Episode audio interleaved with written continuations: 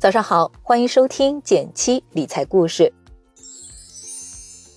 上周发了一条副业变主业的故事，后面很多朋友来找我求助，大部分的困惑都是找不到目标，不知道自己喜欢做什么样的事儿，很迷茫，不知道该怎么努力，诸如此类。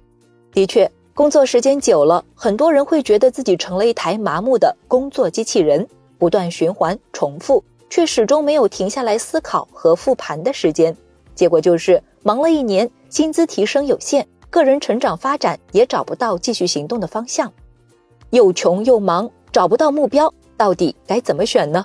今天我们就来聊聊如何让自己的思维走出瓶颈，告别穷忙。第一个方法，把自我成长放在第一位，先问问自己，现在的工作是兴趣驱动、成果驱动，还是自我价值驱动？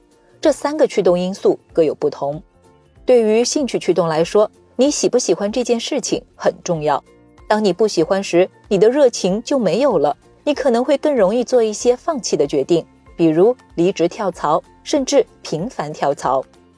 对成果驱动的人来说，同事、上司如何评价你，以及是否干出了实实在在的成绩很重要。你会更在意有没有完成 KPI，能不能快速升职加薪等等。一旦没有在自己预期的时间计划之内达成目标，你可能会有些失落。相比之下，如果是自我价值驱动的话，会把自我成长放在第一位。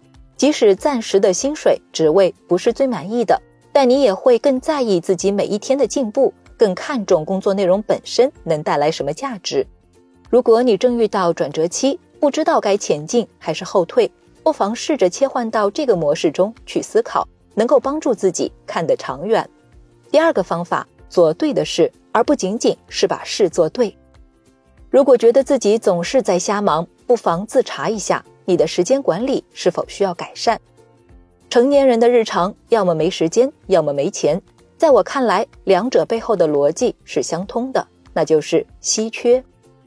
每个人的一天都只有二十四小时，但想要完成的事情是无限的。感觉哪怕不眠不休都不够用，怎么办呢？你可能会说，把要做的事情安排好优先次序。但在设定优先项时，你可能忽视了一项最重要的思维训练，就是在采取任何行动时，考虑它对未来的影响。换句话说，就是看看这项任务做或者不做的结果是什么。如果你有十项任务需要完成。如果其中的两项会比其他所有任务加起来都更有价值，那就意味着这两项任务中的每一项都值得你至少花五倍的时间来完成。专注于这两件事，你就能在时间投资中获得最高回报。比尔·盖茨大力推荐的一本书《伯恩·崔西的时间管理课》中提到的一个观点让人印象深刻：效果是做对的事，而效率是把事情做对。在设定优先选项时，你必须关注做对的事，而不仅仅是把事情做对。我有一个朋友，发现自己总是很忙，好像做琐碎的事情更多，能真正让自己成长的工作反而常常匆匆一过，事后总是非常懊恼。后来他调整了思路，每天把需要耗费精力最大且预期产能更高的任务优先放在一天精力最集中的时间来完成。这样做以后，他发现。完成心中最有价值感的事情后，原来要比想象中更有成就感。时间长了，他也有了底气和上司提出适当去掉一些初级琐碎的工作，以便为了整个项目创造出更大的价值。在工作中，我们期待获得更重要的任务之前，最好问问自己是否已经具备了相应的能力，是否努力做了对的事，而不仅仅是在日复一日中仅仅追求把事做对。最后一个方法，是当留白，找回心力。现在生活节奏非常快，当一个突发事件发生后，大家都想马上知道一个答案，或是立刻根据自己的经验做出反馈，仿佛错过这一刻就错过了很多。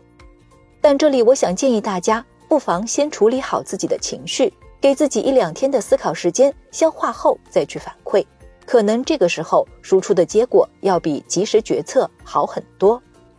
今年很喜欢一个词“心力”，顾名思义，心的力量。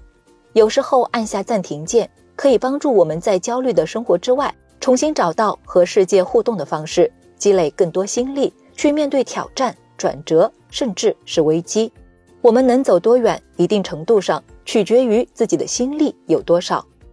最后，希望大家在二零二一年越努力越富有，精神和财富都充实而丰厚。